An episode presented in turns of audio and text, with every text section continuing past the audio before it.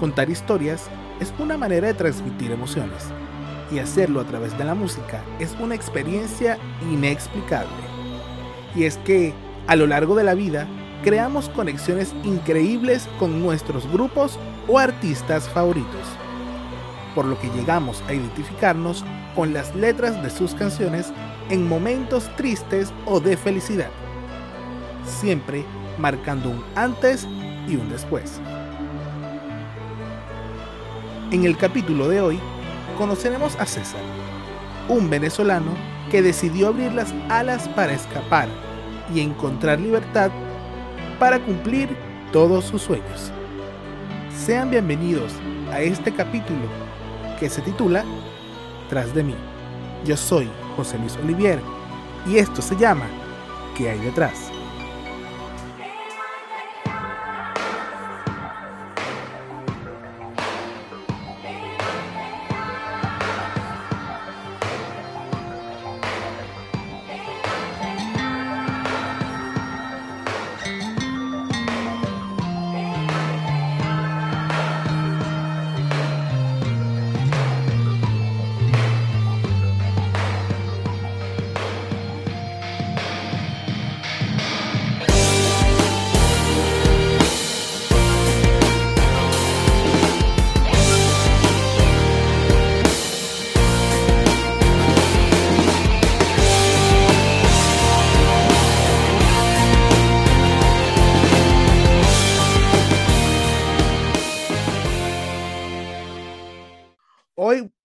Empezar este capítulo con un fan de la súper famosa y aclamada agrupación mexicana RBD. Vamos a estar hablando con César Rodríguez. Él es un venezolano en Argentina y obviamente un fan de la vieja escuela de RBD. Así que César, bienvenido a esto que se llama ¿Qué hay detrás? ¿Cuáles son tus primeras palabras? Porque vamos, aquí vamos a estar hablando entre amigos, vamos a ir conociéndote. Hola, Oli. Muchas gracias por la invitación, por la oportunidad. De verdad que te agradezco y me alegra mucho, como te comentaba al principio, eh, todo lo que tenga que ver con RBD, con las cosas que me gustan, con las cosas que amo, la música. Eh, de verdad que, bueno, como que sale solo, ¿no? Me gusta siempre conversar con gente también que es fan de mi propio gusto, también de mi mismo gusto porque es como que, no sé, es como que entras en, en tu mundo y se entienden a la perfección, ¿o no? Así es, es entrar a un universo diferente donde yo te digo, en este caso, hablando de RBD, si yo le digo una canción, a me va a decir si, si me gusta no me gustó cómo grabaron esta parte de RBD. Vamos a conocer qué hay detrás de un fan de RBD y bueno, César es la persona idónea o la primera persona que vamos a, a, a conocer. A ver, César, cuéntame. Eh, ¿Qué edad tenías cuando empezaste a entrar en este mundo rebelde? ¿Cuándo conociste a RBD y cómo lo conociste?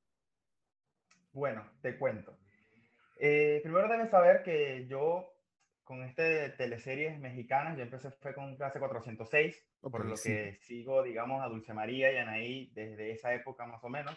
Recuerdo también que hasta me gustaba vestirme como Quique, con las camisas por aquí enrolladas, no sé qué, todo eso. Y el corte también. El corte, todas las, las rayitas que se hacía, si no mal recuerdo. Eh, todo empezó allí. Me enganché con ese tipo de novelas, ya que nunca las había visto, porque siempre eran novelas para adultos, por así decirlo. Y la primera teleserie mexicana que vi para jóvenes eh, fue Clase 406. Bueno, pasó Clase 406, me olvidé de, digamos, toda esa época, por así decirlo. Eh, llegan mis 14 años, yo estaba en segundo, en segundo año, en octavo. Ok. Em, y un día normal estaba haciendo zapping en el televisor y estaban pasando el video de Rebelde. Pero como tal, yo no me enganché con el video de Rebelde. Yo me enganché fue con un integrante de RBD, que es Maite Perroni. Ok. yo soy fan de RBD gracias a esa mujer. Que si un día tengo la oportunidad de conocerse, se lo tengo que decir en su cara. bueno, todo empezó, estaba, estaba viendo el video, al final del video, eh, al, cuando están todos haciendo como una ceremonia y todo eso. En la ceremonia budista. Esa ceremonia, yo veo a Maite de perfil y yo me quedé, ¿quién es esa tipa tan bella? Eso fue todo lo que dije, nunca se me olvida. Y bueno, veía el video por ella cada vez que lo, lo, pasaban, rebelde, y soy rebelde, no sé qué, no sé qué. Ok. Comencé a ver la novela y bueno, o sea, es como que inexplicable cómo me enganché, porque simplemente fue algo que se dio. una conexión directa. Una conexión directa. Enseguida, inclusive que superó a clase 406. Eh, me hice súper fan, o sea, mensualmente me compraba mi revista Rebelde. Además, tengo un, ¿cómo que se dice? Un deseo culposo, ¿qué se dice? No me acuerdo. es un deseo culposo.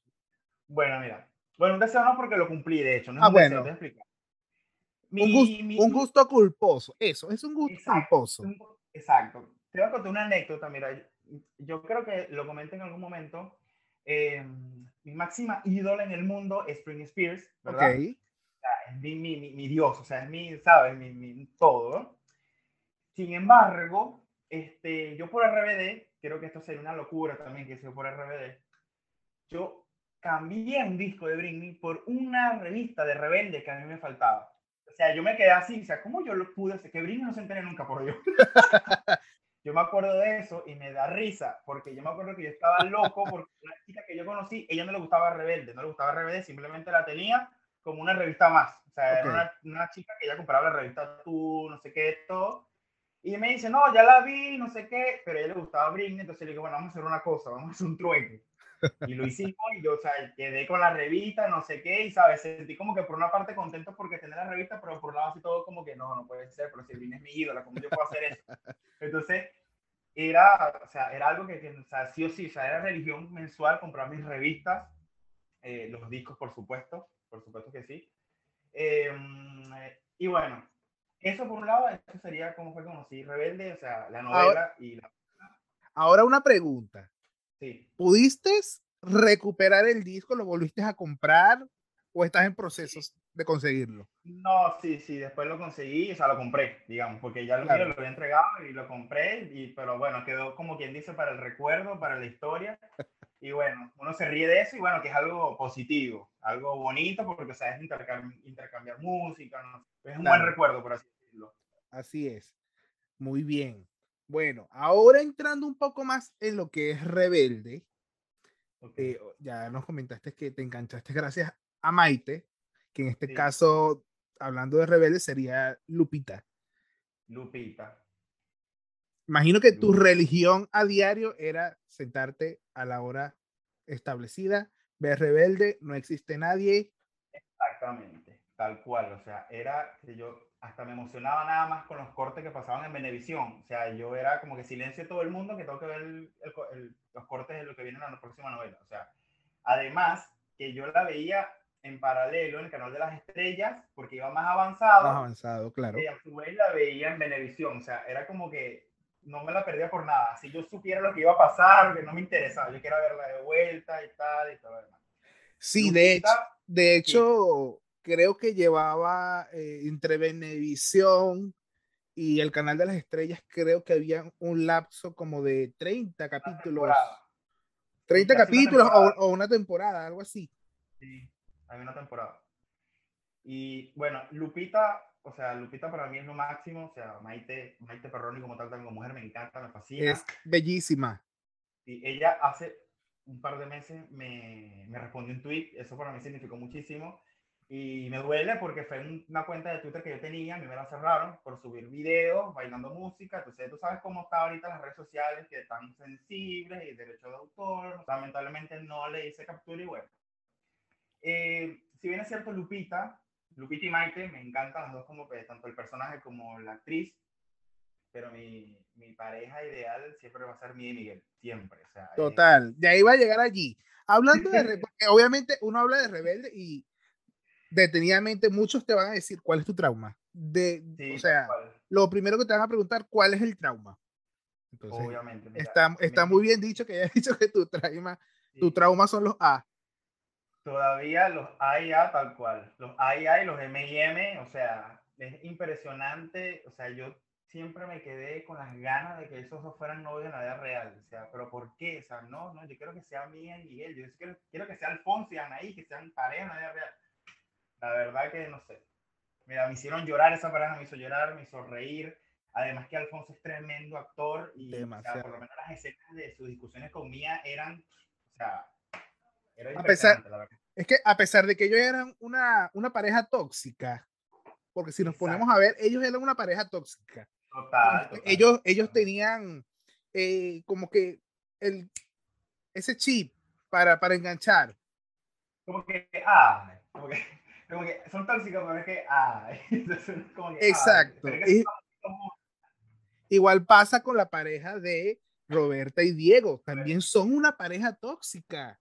Totalmente. Pero tenían una chispa, tenían, tenían ese no sé qué que enganchaba a los fans como tal. Me iba, a decir eso, que a pesar de que no, no, fue mi trauma Roberta y Diego, este, sé que ellos también tienen bastantes fans. Esa pareja tiene bastantes fans. Y obvio, también me, me, disfrutaba las escenas con ellos, porque me gustaba precisamente ese dinamismo que ven en esa relación, como que terminaban, volvían, terminaban, volvían. Entonces, como que era medio divertido eso también, ¿no? Porque igual, también llevando la realidad, okay. supone que en la novela ellos eran chamos, pues adolescentes que no tenían buena madurez para tomar decisiones. Creo que por eso fue que muchos de nosotros nos enganchamos también, porque Rebelde llegó una época donde justamente, bueno, a mí me agarró en plena adolescencia y, ¿sabes? Como que yo me identifiqué a pleno con la novela. Y entonces, yo, medio ignorante todavía, yo escuchaba, yo decía, no, o sea, esa canción de Rebelde, o sea, la canción literal, Rebelde, decía, ojalá saquen otra, porque es que me está gustando como canta y después sonaba, no sé, otro día que va, ponte, del disco Rebelde, y yo, ojalá saquen otra. Y lo que yo no sabía era que después de Rebelde ellos van a seguir siendo lo más. Entonces, yo decía, si yo hubiera sabido, o sea, yo pude, pude haber estado tranquilo muchos años, porque mi miedo era que se acabara la novela y se acabara RBD. Exacto. siempre estoy, no quiero que se acabe la novela porque se va a acabar el RBD y yo no quiero que se acabe el RBD. Y bueno, sin embargo, bueno, duraron un par de años más y bueno. Eh, aquí estamos y aquí seguimos. Exactamente, sí.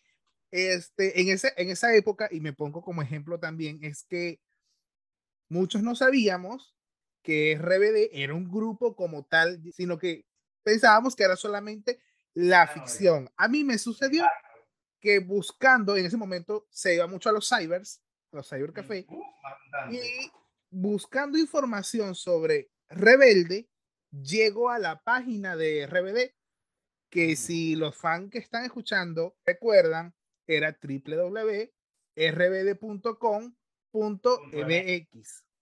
O también podrías conseguirla por esmas.com. También. Que era como, era como la página de, la, de, las novelas, de las novelas de, México. sí. Sí, sí, sí. Entonces, cuando yo entro a rbd.com.mx, yo veo toda una revolución de videos, eh, el, el, play, el, el, playlist con, con, con, todas las canciones del primer disco, las sesiones de fotos, los conciertos, y digo, ya va, ¿qué es esto? Y eso sucedió con el primer disco, y eso fue en cuestión como que de semanas que vuelvo otra vez a ir al Cybercafé, entro en la página y veo que cambian. Y era ya que venía la promoción del disco Nuestro Amor. Recuerdo que la página era negra, con, con, la, con, la, con, la, foto de la portada del disco sin ellos verse. Y decía muy pronto. Y yo, ok.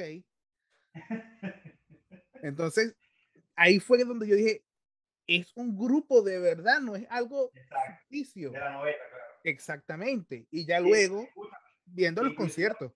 Capaz que seguramente arrancó así, pero yo creo que el mismísimo Pedro Damián pensó que iba a causar una revolución en los adolescentes. Exactamente, que creo que eso lo comentaba Dulce María también hace poco en una entrevista, que ellos nunca pensaron que un grupo concepto, o sea, un grupo nada más eh, hecho para un proyecto, fuera a trascender más allá de eso.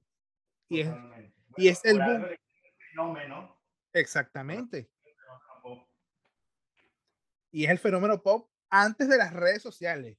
Totalmente, totalmente. Y que sigue vigente actualmente con más de 100 club de fans. Y activos todos. Y activos todos. Porque si bien es cierto, los años que RBD no estuvo activo, no es que ahorita esté tan activo, pero sí. este, sí, sí hay dinámicas, hay cosas. eh, siempre estuvieron los fans dentro eh, de Twitter, en Facebook, haciendo dinámicas eh, los 4 de octubre, eh, apoyando el proyecto de cada uno solitario, como se ha hecho últimamente también y seguir dándole promo a cada uno por separado. Entonces, creo que ellos se han dado cuenta de toda la revolución que hay, de todos los nuevos fans. Creo que la mayoría de los fans, por separado de ellos mismos, creo que vienen de RBD también. Muchos que se engancharon con su música y todo eso. Claro. Eh, yo la verdad que se admiro bastante el trabajo de cada uno. Eh, me gusta mucho lo que hace Christopher, la verdad. Eh, he escuchado un par de canciones me gustan muchísimo. pero yo, o sea, yo en lo personal, yo siempre voy, soy más de RBD, ¿sabes? Me gusta cuando están ellos juntos. Son, ellos por separado son espectaculares, no lo voy a negar porque cada uno, bueno, Alfonso que no lanzaba música, pero es tremendo actor, bueno, te lo dije, en Rebelde me encantaban las escenas de drama de ese tipo, impresionante, y creo que eso también le abre muchas puertas a él porque lo he visto en películas, en series en, Estados Unidos, o sea, muy bien. Em, pero siento que ellos juntos son una bomba atómica. No sé. No, es que ellos seis rompen los esquemas, de verdad que sí. No hace falta, no hace falta que hagan una coreografía ni nada. Y yo creo que se ponen nada más ahí en, el, escenario y, y, ya. O, Que aparezca, o que aparezcan en un Zoom los seis o, o, los cinco, ya. Nos damos por servido. ya, las fotos que subieron en el 2019, creo que fue. Ok, sí. Chamo, encima yo estaba en la fiesta porque era, eso fue un 23 de diciembre, creo que no me acuerdo Resulta que yo estaba de fiesta, estaba un poco tomado, o sea, te puedes imaginar cómo fue mi reacción encontrarme esa foto de repente que me meten en Instagram y yo ya va. Porque de paso, yo no veo el perfil, el, se da cuenta que el público, yo simplemente veo a cinco personajes abrazados. Abrazadas. Yo, pero ya va, ese se parece a Anaí. Y este se parece, cuando veo la cuenta, Anaí, Dulce María, yo no, no, se me aguaron los ojos, la emoción, o sea, no puede ser, o sea, la verdad que fue, fue, no, fue espectacular. Que fue inexplicable. En ese momento yo estaba eh, acompañando a, un familiar que estaba enfermo. Y justamente estoy yo, entro a Instagram y veo, yo ya va, ¿será? Pero veo el abrazo y ese abrazo que es tan único, ok, y vuelvo a ver y vuelvo a subir, y vuelvo a y sigo bajando y veo otra vez la foto. Cuando me percato era que ya lo había publicado Anaí, lo publicó Cristian, lo publicó Alfonso, y obviamente La, eh, eh, la emoción, como lo dices, es inexplicable, y lo primero que hice fue pegar un grito. y pensar... Una cosa que me emocionó también, creo que fue Christopher el que lo dijo, que, que, que la idea principal creo que fue Poncho. Algo sí. Así, como que escribió todo. Y de verdad que eso significó mucho para mí, porque yo tenía una imagen en ese entonces de él que él como que se estaba abriendo mucho de RBD, o sea, como que, o sea, él era, como era muy reservado con ese tema, ¿sabes? Porque yo veía que Anaí, Dulce, Christopher, Christian subían una que otra foto de Rebelde, de, o sea, y él era nada, o sea, nada, es como que Rebelde nunca pasó por su vida, ¿sabes? Exacto. Cuando yo me enteré de eso, y dije, coño, me alegré, pues, me alegré porque, o sea, se ve que sí, pues, que él no nos muestre en redes sociales, y eso no significa que en la vida real o en su vida personal él no tenga contacto con Exacto. Exacto. no. bueno, tenemos la costumbre de pensar que la gente tiene su vida, es lo que vemos ahí en las redes sociales. Exactamente. Y si bien es cierto, eh, Poncho nunca ha dicho nada malo sobre RBD, cosa contraria con que pasó con Christopher, que después se reivindicó, este, como que cambió su, su perspectiva del mundo y ahora sí. Exactamente, porque pues, pueden decir cosas también bajo rabia. Exactamente. César, ahora cuéntame. RBD, el boom, llega el primer concierto a Venezuela. ¿Qué hiciste para poder ir al primer concierto? Si fuiste. Sí, esa me tristeza porque no pude ir. Por eso. tenía 16, 16 años cuando fueron y bueno, ellos fueron al, a Caracas y al Foro de Valencia, si no mal recuerdo. Eh, tenía todo preparado, tenía dos pancartas, una para Maite solamente y uno para la banda, voy a llevar dos. Ok. Eh, mi mamá, que para descanse, en ese momento me dice, yo era menor de edad, obviamente, y me dice, yo te voy a dar el dinero para que vayas, pero tienes que buscar una persona mayor de edad para que te acompañe. Y ella, obviamente, era mamá tiempo completo, trabajaba todo el día, no me podía acompañar. Yo conseguí esa persona eh, que me iba a acompañar y no sé qué, que sí. Total que último momento me canceló, que no podía ir y yo quedé con los crespos hechos como decimos en Venezuela. Y, Con entrada en mano y todo. Exactamente. Entonces, eso me marcó para toda la vida. Por eso es que a mí, hoy en día, me emociona más el hecho de que yo pueda hacer una gira para yo sacarme eso pendiente que quedó en mi vida, ¿entiendes? Hasta mira lo que tengo aquí. A ver. yo imprimí esto porque esto yo dije, si llegan a venir a Argentina, yo me lo voy a llevar. Total. quedó en mi casa. Claro. Y yo lo imprimí aquí, esto yo me lo voy a llevar. Porque sí, porque sí, o sea, es como un amuleto, esta, esta que ves acá, o sea, necesito ir porque sí, y así yo tenga que, no sé, trabajar hasta de madrugada, yo voy a pagar la entrada más cara porque yo necesito verlos así, de frente, no me importa si son o los cinco, o dos, o tres, no me importa. Hay que pagar, hay que pagar el Migangri, hay que pagar el Mid. Porque, no nos vamos a conformar con solamente verlos ahí en VIP. No, señor. No, yo, creo que esa gente me firme ese póster. No, chicos, está bien. Quedas, quedas complacido toda la vida.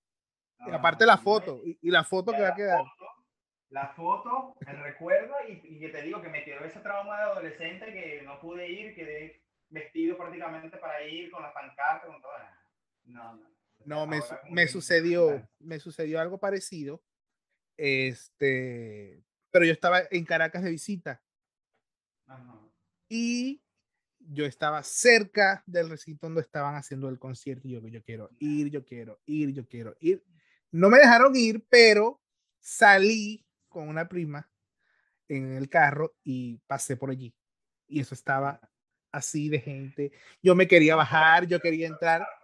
Y una amiga después me dijo, José Luis, pero fueras entrado porque al final, después que todo el mundo entró, eh, dieron puerta libre y mucha gente pudo, pudo verlos. Y yo, ¿por qué? Además, yo, yo, soy de Maracay, pero Valencia está a pocos minutos de Maracay. Ok. Y como yo tengo familia en Lara, en Yaracuy, o sea, yo sí o sí, cuando viajaba tenía que pasar por Valencia. Y cuando pasaba por el forum o, entraba a Carrabó, veía los afiches de RBD y yo así, En Caracas había una valla gigante en la autopista y yo, ay, aquí están. Necesito de verdad verlos. Si están escuchando, por favor, Mike, te amo. eh, que sí, necesito esto, necesito verlos, de verdad, en vivo, lo necesito. Total. Mira, ahora pasemos a los discos. Eh, imagino que tienes los discos originales, me dijiste, creo que todo en, tu casa en, Venezuela. Ok. Total. Eh, ¿Cuál de los seis discos de estudio es tu favorito y por qué? Bueno, esta pregunta es medio rara. No, la, pregunta no es rara. Lo que es rara es la respuesta que te voy a dar. Ok. Porque eh, yo tengo algo especial con nuestro amor, con ese disco. Tengo algo muy especial. Eh, pero si me dan a elegir dos, yo elegiría em, Nuestro Amor y Para Olvidarte de mí. Ok. Porque Para Olvidarte de mí, siento que es como que la etapa más madura de la banda. Sé, es como que la etapa más adulta de todos. ¿Sabes? Pasamos de, por ejemplo, Fuera, en Nuestro Amor, ¿sabes? Eh, la transición de madurez de la banda, de las letras, por supuesto. Eh, y creo que ese es el tema especial que tengo con esos discos. Es como que, si bien es cierto, Rebelde me encanta, por supuesto, pero eh, la cuestión la tengo entre Nuestro Amor y Para Olvidarte de mí. Ok, hablemos entonces de los dos discos. Nuestro Amor y Para Olvidarte de mí. Nuestro Amor, ¿tu canción favorita? Las de mí. Por siempre. ¿La que menos te gusta? La que menos me gusta de nuestro amor, bueno, todas me gustan, pero la que menos escucho, por así decirlo, em, creo que es Liso Sensual, me parece. Creo que tú eres amigo de, yo creo que tú eres amigo de los RBD porque a ellos tampoco les gusta Liso Sensual. yo trabajé con ellos, no le dije nada que te conté. No, este, no, sino que, o sea, no sé, o sea, es como que, o sea, la, la digo, no es que la quito cuando suena, no. Yo estoy escuchando el disco, suena todo pero es la que más escucho. O sea, no es la que me voy a meter en YouTube y voy a poner el sensual. No. No. En cambio, yo, claro. Otro día que va, que hay detrás, nuestro amor, colgarte de mí. O sea, siempre no es la que voy a buscar en YouTube para escucharlo. Total, así es. Y de Para olvidarte de mí, tu canción favorita y la menos favorita. La más favorita de... La, mi favorita es eh, Para olvidarte de mí. Ok. Por un tema personal. Pero creo que tiene que ver mucho el video que hicieron, que tienes para por favor que lo suban en HD, porque necesito ese video en HD. Eh, porque bueno, que creo que lo hicieron con esa intención también, de recordar a todos los... Todo el proceso, claro. Todo el proceso, los fans en crecimiento. Eh, creo que esa sí es mi favorita. Y la que menos me gusta es Adiós. Ok, porque a todos los hace llorar. Sí. No, yo tengo una duda. Te voy a aprovechar de preguntártela. Yo no sé a si ver. Cuando termina esa canción, se escucha a, a un público, ¿verdad? Porque yo siempre tuve una duda. Yo decía, suena un público, pero de repente cuando le trato lo más de subir el volumen, como que siento que es otra cosa, pero o sea, yo digo, no, sí, tiene que ser un público porque obviamente la canción es para los fans. Sí. Pero, y, y, o sea, es como que es lógico que pongan como una especie de público y todo lo demás. Pero cuando yo, yo siempre tuve esa duda, pues dije, no, o sea, si tú me dices que si es un público, obviamente es el público. Pero, sí, al final se escucha, cuando, cuando termina el coro, se escucha el público aplaudi aplaudiendo y gritando. Ojo, no, me, no es que no me gusta porque la letra es fea o algo, sino por el simple hecho de que es, es triste. Es triste. O sea, porque la letra es súper linda, me gusta todo, pero, pero es eso, porque me pone como triste, porque como todo, o sea, como dice Poncho, eso llega a su final, encima que arranca con esa frase, pero tengo, tengo algo positivo que decir de la canción. Me gusta que a pesar de que es una canción de despedida, tiene ese ritmo movidito, ¿sabes? No es la típica canción baladosa. No es, es, es, es, es, es más balada pop. Exacto, es como que es una canción como que tranquilo, que nosotros volvemos, tranquilo, ¿sabes? Es como una canción más de, ¿sabes? De motivarte, de, de, a pesar de que nos vamos, vamos a estar siempre, no sé qué. Y se puede decir que es un punto a, favor, pero me gusta más olvidarte de mí. Para olvidarte de mí, ok. Mira, y cuando llegó el fin de RBD, sí. Eh, ¿cuál fue tu primera impresión cuando te enteraste del final? Eh, del, del comunicado, comunicado. De, de, de, de, todo lo que Anaí dijo para que no se acabara, o sea, las marchas y todo eso. Cuéntame un poquito ese proceso de asimilar el no va a haber más RBD. Bueno, como te comenté al principio, yo, yo tengo eh, esa frustración de que nunca los conocí en persona. Eh, y eso me puso súper triste por eso, porque es como que se fue toda esperanza posible de que los pueda volver a ver. Eh, pasa que te estoy hablando, bueno, yo tenía 16 cuando RBD fue a Venezuela, y, eh, pero ya después cuando ellos se despiden, ya yo era mayor de edad, ya yo trabajaba, y es como que ahora que puedo ponte reunir una plata para poder irnos, justo ahora ellos se, se despiden. Y bueno, te digo, me puso súper triste por eso que te acabo de decir, porque es como que, porque se acaba algo que amo, que me gusta muchísimo, y además que no los pude disfrutar, siento que no les dediqué el tiempo o sentí que no los pude disfrutar del todo. Y como que los discos es como que es lo que queda para retomar otra vez los conciertos, los DVD y todo eso. Total. O sea, no pudiste ir a las marchas. No, a las marchas sí no. Pero sí te enteraste de las marchas. Sí me enteré. Lo que pasa es que, en, te explico, lo que pasa es que en ese momento yo no pertenecía a ningún eh, fan club de RBD. No, me habría gustado haberme enterado de ese fan club porque de verdad que no lo, no lo hubiera pensado mil veces para unirme, pero no lo sabía. Tenía a mis primos, mis primas que sea así, les gustaba la novela, canciones de RBD que les gustaban, pero no eran tan fan como yo. Ellas simplemente les gustaba porque era lo que estaba de moda en ese momento y porque salió y porque ya está. Pero yo, así RBD se acabara, yo iba a seguir escuchando su música, haciendo dinámica, teniendo fotos, teniendo cuadernos, ¿entiendes? pero nunca formé parte de un fan club y como que esa información nunca me iba a llegar a mí.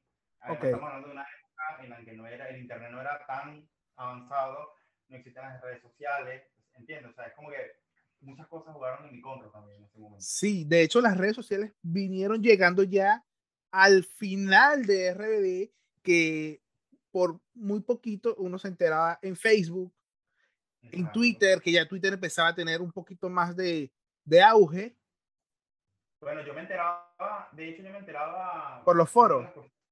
Por los foros, exacto. Yo entraba en los foros, creo que de Televisa. También había, creo que de Televisa tenía foros en la página. Sí. Y yo me enteraba porque, bueno, yo, yo veía, yo tenía televisión por cable en mi casa. Y como yo pasaba todo el día en casa de mi abuela, ya no había televisión por cable en ese momento. Solamente eran canales nacionales.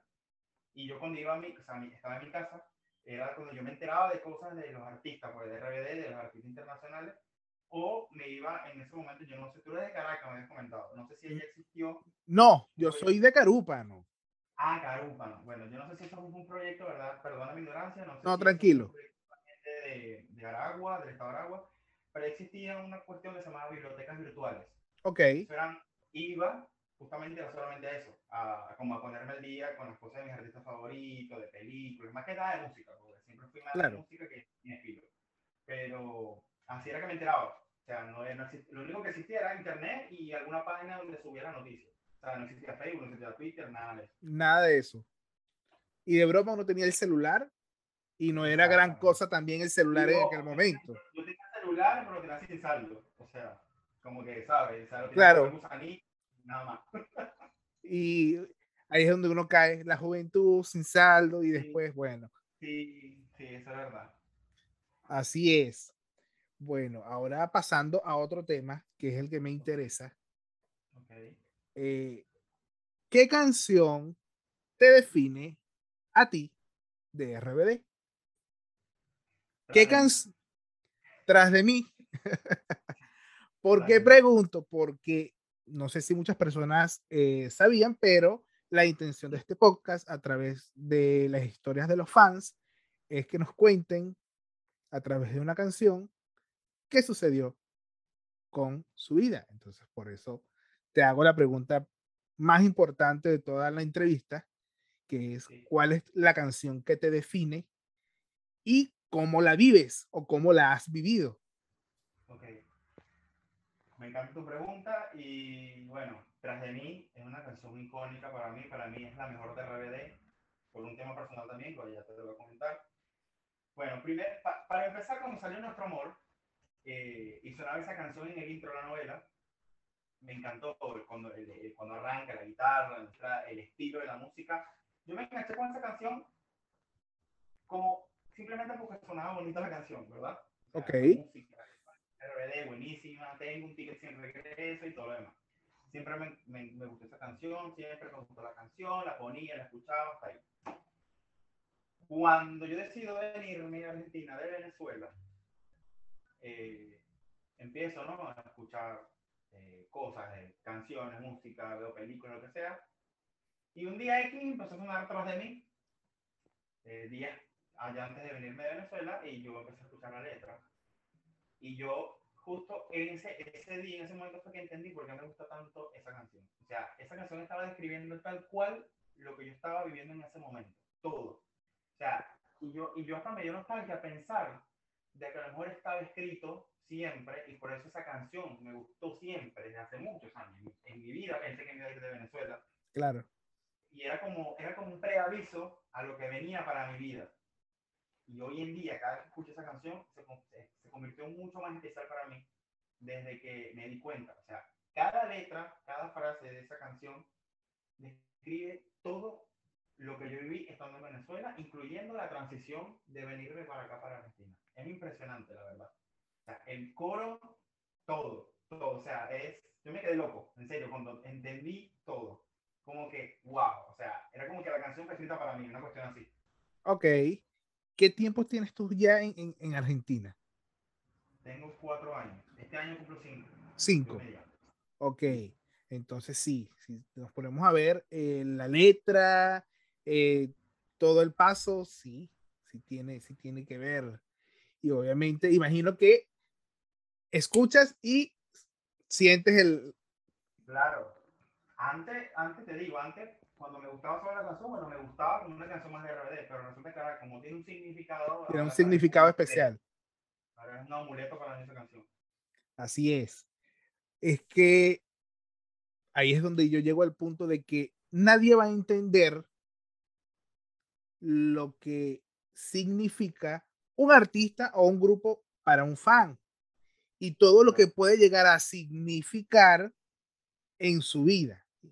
Y en este caso, RBD forma parte ya de tu vida, de tu historia y lo cuentas a través de esta canción. Completamente.